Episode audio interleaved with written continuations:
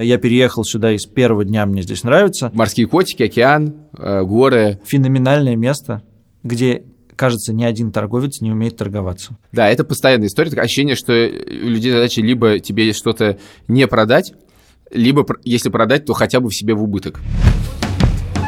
Два по цене одного.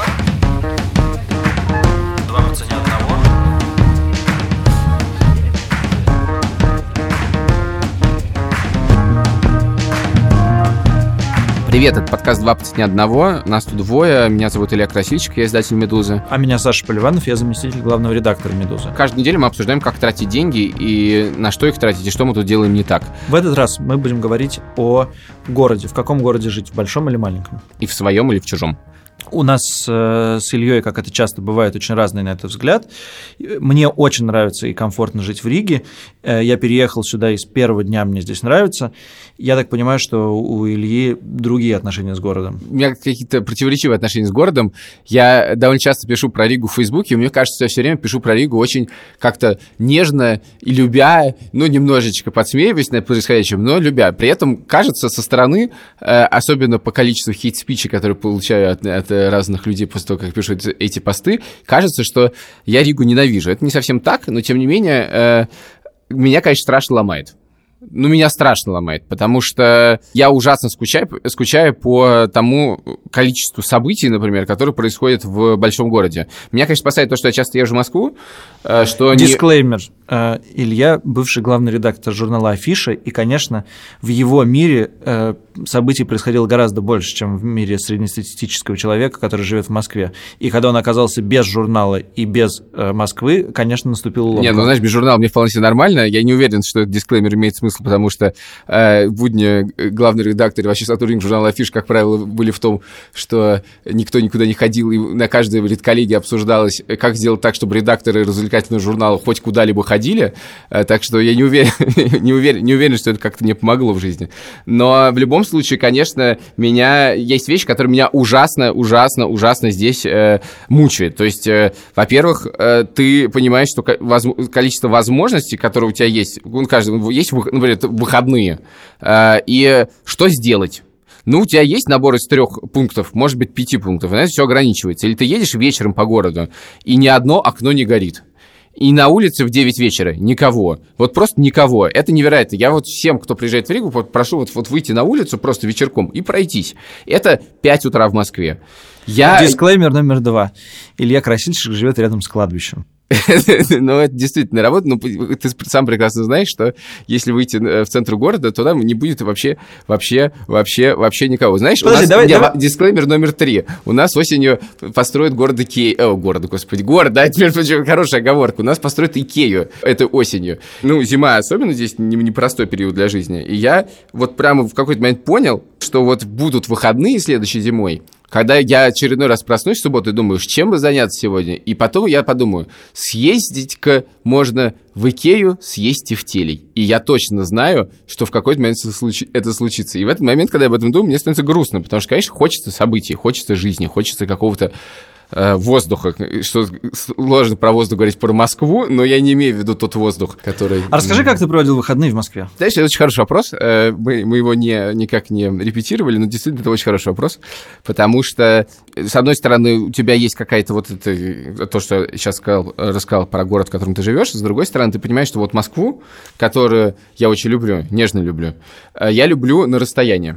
И вот эта любовь к родному городу на расстоянии, она гораздо чище и гораздо, на самом деле, это какая-то небесная Москва, которая не существует, потому что, потому что, отвечая на твой вопрос, как я проводил выходные в Москве, и как все проводят время в Москве в выходные. Выходные ты делаешь в Москве то, что не успел сделать в будни. И для этого тебе, собственно, выходные в Москве и даны. Поэтому вот эта ситуация про то, что некуда сходить, это, это же на самом деле не про то, что ты везде, везде сходишь. Это про то, что ты думаешь, ага, я могу куда-нибудь сходить, но я, кажется, тебе кажется, что ты сознательно принимаешь решение, что ты никуда не пойдешь. Это неправда. У тебя просто нет на это времени, желания, сил, ничего нету, но ты думаешь, что ты можешь это сделать. Я как раз хочу тебя во время этого подкаста убедить, что все, что тебе кажется в Риге минусами, на самом деле минусы в твоей голове. Давай начнем с другого. Для наших слушателей, мне кажется, они могут подумать, что за какую-то локальную проблему вы обсуждаете. У вас так получилось, что вы в Ригу переехали, это некоторый случайный набор фактов, и что, что здесь может быть полезного для меня лично. Давай сначала поговорим о том, что люди вообще-то перемещаются сейчас, и появилось огромное количество работ, которые позволяют тебе не быть в большом городе. Действительно, есть э, вещи, когда ты не можешь э, не быть рядом с э, людьми, особенно когда ты общаешься с ними много, или у тебя работа построена на том, чтобы общаться, но есть масса работ, которые позволяют тебе жить в маленьком городе и получать зарплату большого города. И это, конечно, большое преимущество. Вот э, возьмем наших программистов. Многие наши программисты живут не в Москве, в России, не в Москве, и прекрасно себя чувствуют, совершенно не хотят переезжать в э, Москву. И очень понятно, почему, да? Мне кажется, что есть и обратный процесс, что очень есть москвичи, которые поняли, что они устали от города и хотят переехать в какую-то другую страну или город. И ты сам знаешь, среди твоих друзей наверняка есть масса людей, которые переехали в Европу, в какие-то другие города. Да, конечно. Ну, нет, тут же очень просто. Если не нужно каждый день ходить в офис, то и ты при этом работаешь, и ты довольно свободен в выборе. Тут можно, конечно, говорить про то, что э, как бы, а как переехать, а сложно ли это. Я не думаю, что мы это сейчас будем обсуждать. Мне кажется, что каждый эту проблему решает сам. И, в принципе, если очень многих людей останавливает, а как же мне получить, не знаю, вид на жительство в Европе, чтобы работать, это, как показывает практика, легко решаемая проблема. Да, мне просто случаев. кажется, что если наши слушатели задумаются, зачем они находятся в Москве, и, может быть, им стоит переехать э, в другой город, то я буду рад как, как выводу из этого подкаста. Меня в свое время поразила история из э, Великобритании. Оказывается, когда ты звонишь э, в Великобритании часто в службу поддержки какой-нибудь компании, ты звонишь в Индию. И в Индии люди тебе отвечают, они нанимают, британцам это гораздо дешевле, а индусам, наоборот, они получают э, зарплаты сравнимые с лондонскими, конечно, меньше, и таким образом живут на эти деньги у себя дома. И меня это совершенно поразило, что даже в такой отрасли, где нужно общаться с людьми, ты можешь отправить на аутсорс и можно аутсорсом работать. Это мне как-то немножко раскрыло глаза. Я понял, что вообще-то редакторы тоже вот могут работать из каких-то других стран. И у нас есть э, случаи, когда два наших редактора в «Медузе» работают не из Москвы, не из Риги, а из Генуи и о ком ты говоришь, извини? Давайте оставим только гены. Гены очень хорошо звучит, давайте действительно ограничимся ею. Интернет предоставляет тебе возможности жить, где ты хочешь. И если выбирать, где ты хочешь жить, то большой город не относится к числу тех мест, где я бы хотел провести всю жизнь. Мне неспокойно, мне грязно, я бешусь из-за того, что я трачу очень много времени на ненужные вещи типа перемещений. И когда я вхожу в торговый центр европейский, то меня охватывает настоящая паника. Я боюсь всех этих людей. Да, это все благодаря интернету случилось. В принципе, это можно находиться где угодно. Опять же, не нужно ходить в офис, можешь работать откуда угодно. Более того, иногда минусы могут превращаться в плюсы. То есть я помню, на «Дожде», кажется, был новостник, который жил, жил в Южно-Сахалинске. Э, и, ну, понятно, что у него день, э, в Москве ночь, вот тебе ночная смена, как это удобно. То есть, действительно, там могут быть вещи, которые действительно работают очень хорошо. Ты, может быть, ты можешь себе придумать сценарий жизни, в котором ты вообще находишься не в Москве, получая, например, московские деньги. Ну вот скажи Или честно, если бы у тебя была работа, не связанная с нахождением в офисе, неужели бы ты жил в Москве? Я, знаешь, честно говоря, совершенно запутался, где, где, где я живу, где бы я жил. Э, я думаю, что тут лучше не на собственном примере. Мне кажется, вот что тут важно. Побег из Москвы для любого человека, который живет в Москве, особенно для человека, который живет и вырос в Москве, это, посто... это вещь, про которую, мне кажется, все постоянно думают. Ты тратишь дикое количество времени на перемещение, тебе очень нервно. Ну, кто-то жалуется на воздух, я на самом деле это не чувствую, но действительно, поговорить про московский воздух, это тоже часто, часто тема разговора. Волоколамский воздух. Можно уехать из Москвы в Волоколамск, кстати, очень недалеко. Кто-то думает, что мы, я в заложниках политической ситуации в России, я хочу жить в каком-то месте. Ну, в другом. Этого, этого всего очень много. Дальше вопрос, что тебе этот город дает. На самом деле, давай так, что тебе дает большой город, да, не обязательно Москва. Ну, то есть, может быть, нас кто-нибудь там слушает, не знаю, из Лондона, дай бог. Может, нас кто-то слушает из Питера, может, нас слушает... Ну, то есть, больших городов довольно много. А Москва просто действительно такое гигантское чудовище, самый большой город Европы. Плюс в том, что в городе все время что-то происходит хорошее или плохое, интересное или удивительное, страшное, приятное. Все, очень много всего разного происходит в разных местах, и он живет. Большой город живет гораздо более активной жизнью. Мне очень не близки разговоры, что вот Москва, вот это все уничтожено, погибло, все, ее больше нету. Мне кажется, Москва это некоторая сущность, как, опять же, любой большой город, я просто говорю про знакомый город. Это какая-то сущность, которая сильнее э, тебя, мощнее тебя, и ты можешь с ней делать все, что угодно, э, но она, в общем, будет жить своей жизнью. В какой-то момент он у тебя, из тебя забирает все этот город. Все твое время, все твои силы, все твои нервы, он все у тебя забирает. Вопрос, это вот эта сделка, она работает с дьяволом или нет? Ты, ты получаешь от него то, что ты хочешь или нет? Сейчас будет стейтмент. Угу. Для меня очень важно ощущение локальности, be local. Здесь в Риге я хожу на местную хоккейную команду. Ходил даже на футбольную, но она вылетела Последнее во второй место дивизион. в КХЛ. Значит, э, я хожу на чемпионат мира по флорболу. Выучился играть в латышский бильярд. Мне очень, очень важно быть, быть местным, ощущение Прости, местности. пожалуйста, я Подожди, думаю, что нужно объяснить, что такое флорбол. Я не думаю, что все знают, что это. в данном контексте это совершенно не важно. Ну, это важно, что... Окей. Я не знаю, что такое флорбол. Ладно, давай, ты хочешь на флорбол, поздравляю тебя, давай дальше. Мне важно и приятно, когда я прихожу в бар, и там а, один и тот же бармен или Один и барменша, тот же бар. с ним можно поговорить, он знает, как у тебя дела, я знаю, как у него дела. Мне важно, что мы ходим э, в какое-то одно место, там, не знаю, обедать и э, общаемся как-то с э, теми, кто нас кормит каким-то особенным образом. Мне нравится приходить в магазин и перекидываться парой м, ничего не значащих фраз с продавцом, потому что мы тоже как бы друг за другом следим и знаем, как и где мы живем и что в нашей жизни происходит.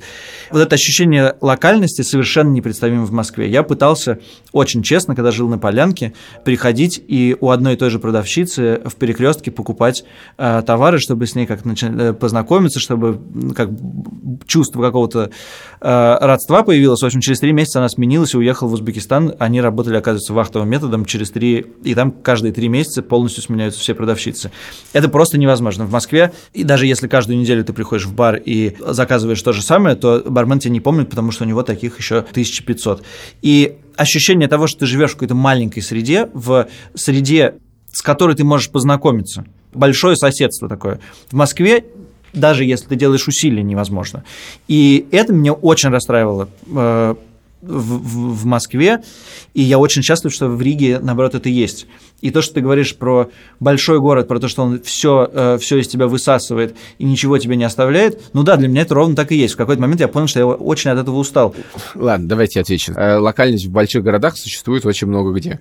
Если ты будешь жить в городе Лондоне или в городе Нью-Йорке, э, в гигантских городах, огром- огроменных городах, э, размером примерно с Москву, то э, встречать своего бармена в баре или своего продавщицу в местном магазине, там, наоборот, это воз- возведено в культ, и все у тебя будет нормально. Поэтому это как московская черта. С другой стороны, вообще-то в Москве тоже довольно э, немножко меня... ну, не, дов- не сильно, но это немножко меняется. И, в принципе, 10 лет назад я э, довольно регулярно, слишком регулярно ходил в э, заведение «Маяк». Практически, ну, несколько раз в неделю доходил, и я узнавал всех официантов всех барменов, они меня. И, честно говоря, не, не хотел бы повторения эт- этой истории в своей жизни.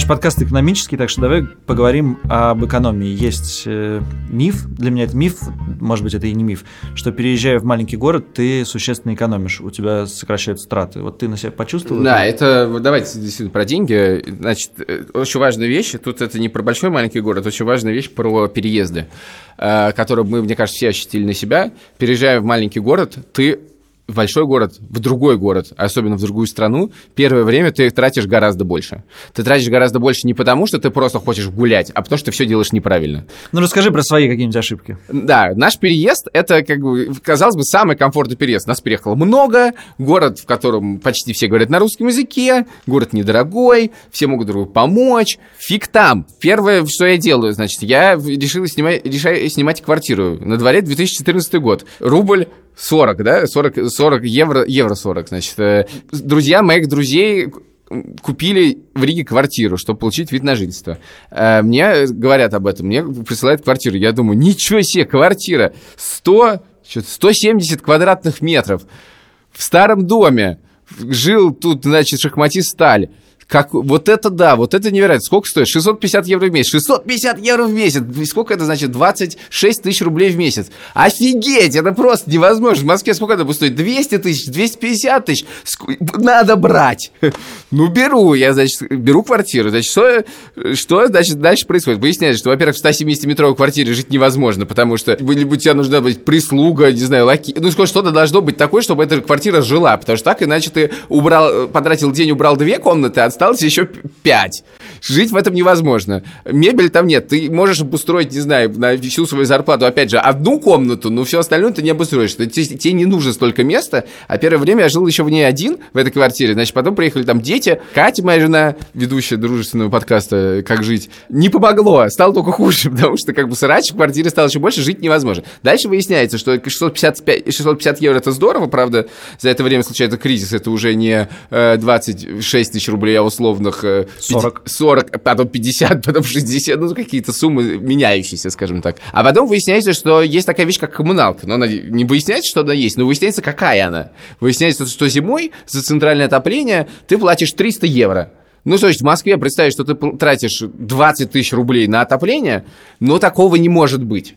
Потом выясняется, ты это не подключил, то не подключил, это нужно, то нужно, ты это оформил. Оказывается, тебе не нужно одно, а нужно другое. Ты оформил себе телефон, но ты оформил себе неправильно. И это происходит на каждом шагу. Короче говоря, ты, э, всегда важно понимать, что переезд это не те цены, которые ты увидел, а еще огромное количество непредвиденных, случайных и неправильных расходов. Один из э, удивительных примеров, нам никто не верит. Мы все время говорим э, всем, кто сюда приезжает, что не надо себе снимать квартиру в старом городе сначала никто не понимает, как в старом городе дешевые квартиры, это же самый центр. Вот, в старом городе жить ужасно. Очень много туристов, которые э, галдят до 4 утра. А, как правило, старая коммуникация. Как правило, тебе негде поесть, кроме как в туристических местах, и вообще оттуда надо бежать. Правильно, жить надо на кладбище, да. Жить надо на кладбище. Короче говоря, по поводу цен, давай говорить про Ригу, да, давай тут честно скажем, что мы говорим про Ригу, не говорим про все, везде все по-разному, давай лучше говорить про то, где мы эксперты. Ты будешь платить гораздо меньше за жилье, то есть аренда по-прежнему даже с нынешним курсом квартир гораздо ниже. Более того, за деньги, которые ты будешь э, снимать эту квартиру, это будет квартира совершенно... Ну, таких квартир в Москве практически нету. Тут есть некоторый такой скандинавский стандарт, белые стены, деревянный пол, вот это все. И это будет стоить гораздо-гораздо-гораздо дешевле. То есть, там, не знаю, двухкомнатную квартиру можно легко снять за 400-500 евро.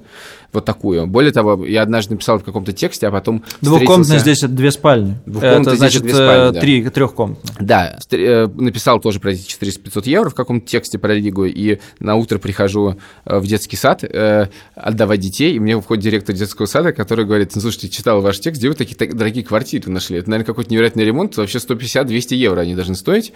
Но это как бы вот квартиры с тем ремонтом, который есть в Москве, обычно в тех квартирах, которые вы снимаете, да, это будет 150, может, 200, 300 евро, если еще не в центре. Это раз. Дальше вы будете платить гораздо больше за коммунальные, коммунальных платежей. Не, не могу сказать, насколько, но разница в разы, мне кажется. То есть разница в разы. Когда у да, вас, думаю, что в два раза, когда, в два с половиной Когда раза. у вас есть газ, который тоже поставляется э, сюда из России, только за совершенно другие деньги, когда у вас... Э... Ну, газ как раз здесь дешевый. Здесь э, сложности с, вот, действительно с отоплением и горячей водой, и с электричеством можно платить. Вот я плачу за электричество 70 Да, но если люди владеют, владеют квартирами, то там еще начинаются всякие налоги на землю. Ну, то есть, как бы на самом деле, я не очень, честно говоря, я просто не очень понимаю, как в этом довольно бедном городе, в этой бедной стране люди вообще платят такие коммунальные платежи, потому что они совершенно огромные. Если сравнить цену на продукты, я недавно провел э, мини-исследование, не очень репрезентативное, я сравнил цены на продукты в дешевых, ну, таких базовых магазинах э, с доставкой в Москве, Риге и для сравнения взял Лондон. Но вот выяснилось, что цены, в принципе, во-первых, похожие, во-вторых, казалось, что самый дешевый город из тех, которые я взял. Я брал одинаковые продукты, которые не могут радикально по-разному стоить. Самым дешевым оказался город Лондон. На втором месте оказывается город Рига, и где-то примерно там же находится город Москва. То есть, на самом деле, если вы покупаете продукты, вы большую разницу не ну, там большой разницы нет. Вот ты провел свое маленькое локальное исследование. Есть такой сайт numbio.com, который сравнивает э, стоимость жизни в разных городах. Там люди оставляют, сколько, э, сколько что стоит, и на этом делается как на большой статистике большие цифры. И я посмотрел его перед, э, перед этим подкастом, и, в общем, выводы те же самые. Жилье, аренда и покупка намного дешевле в Риге.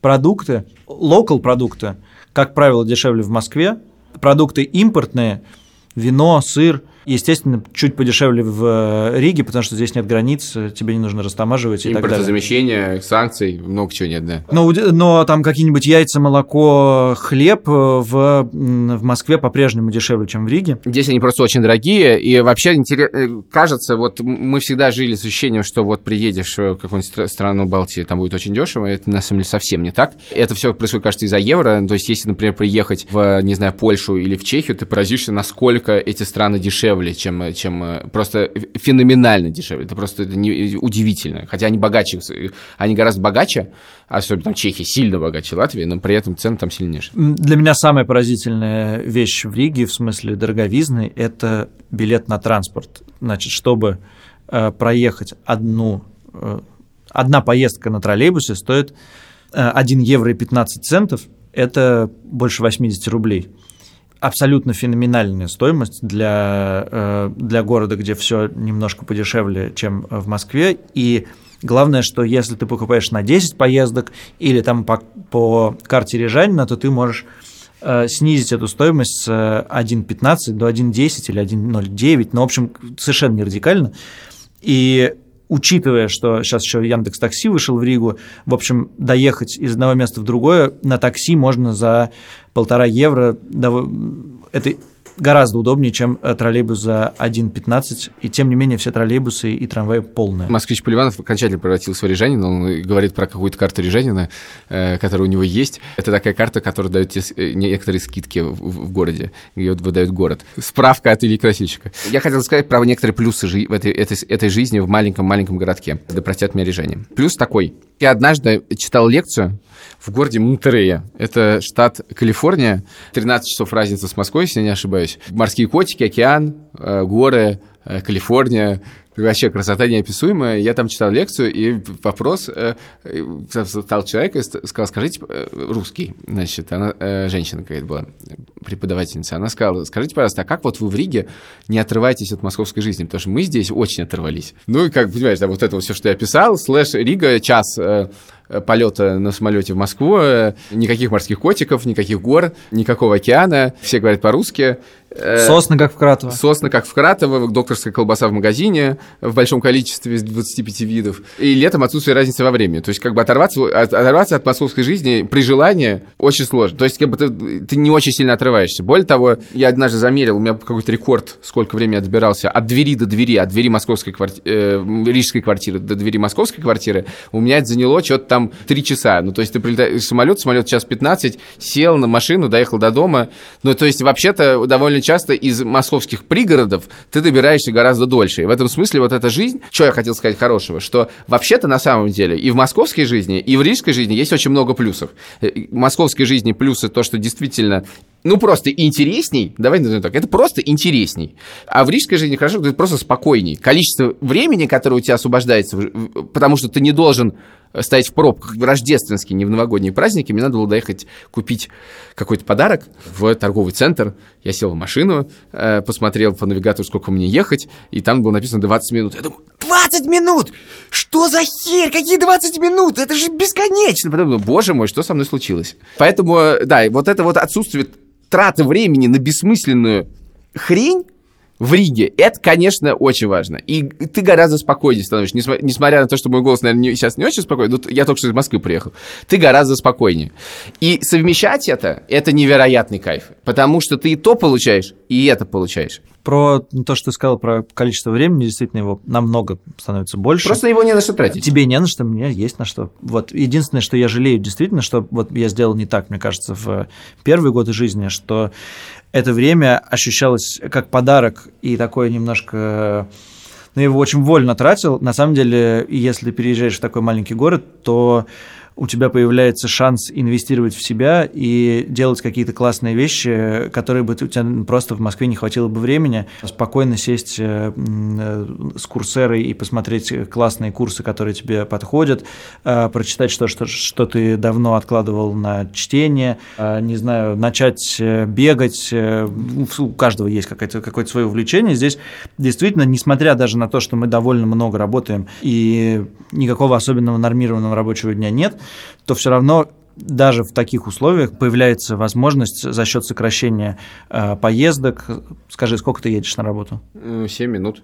Сколько ты разводишь детей по, в детский сад и в школу, когда с утра? 7 минут. Ну, в общем, за полчаса здесь можно обернуться в... Я еще в магазин успею. Нет, тут, знаете, тут есть э, поразительное сочетание того, что тебе почти не нужно времени на то, чтобы что-то сделать, и того, сколько времени все происходит. Я однажды сел в кафе, заказал бургер, сел в машину, съездил на другой конец города, что-то там сделал, потом заехал еще куда-то, вернулся, и в этот момент как раз бургеры приготовился. Ну, тут еще просто бургеры не быстро готовятся. Да, я и говорю, говорю, здесь его на не быстро готовящийся бургер при, при, приходится очень маленькие расстояния.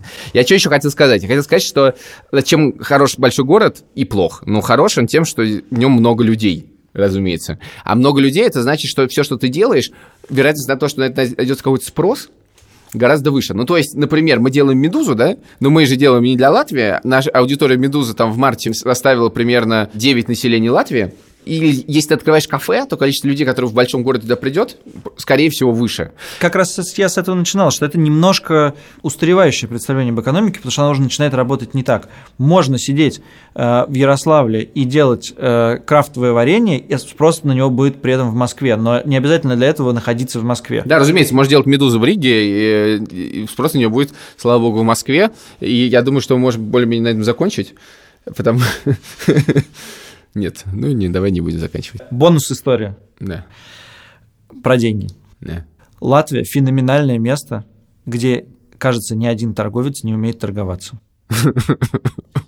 То есть буквально так. Ты приходишь за елкой 26 декабря, когда рождественские праздники католические уже прошли. Выбираешь самую красивую елку. На ней висит ценник 62 евро. Спрашиваешь, елку хочу вот эту. Они говорят, да, можем сделать скидку. Думаешь, отлично, за 50 куплю. Ну, какую бы вам скидку дать? Ну, за 20 возьмете? Да, ты при этом ничего не говоришь. Я точно так, я так, так покупал здесь стулья. Ну, та же самая история. Стул стоил 70, подходишь, говоришь, вот можно мне стул? Можно, но вот скидку большую не дам, ну, ну, ну, ну меньше, чем за 35 не продам. Да, это постоянная история, такое ощущение, что у людей задача либо тебе что-то не продать, либо, если продать, то хотя бы в себе в убыток. Мы с Ильей ходим играть в бадминтон, и э, корт стоит 10 евро в час. При этом в прескуранте написано 12, но они попросили нас не обращать на это внимания. Два по цене одного?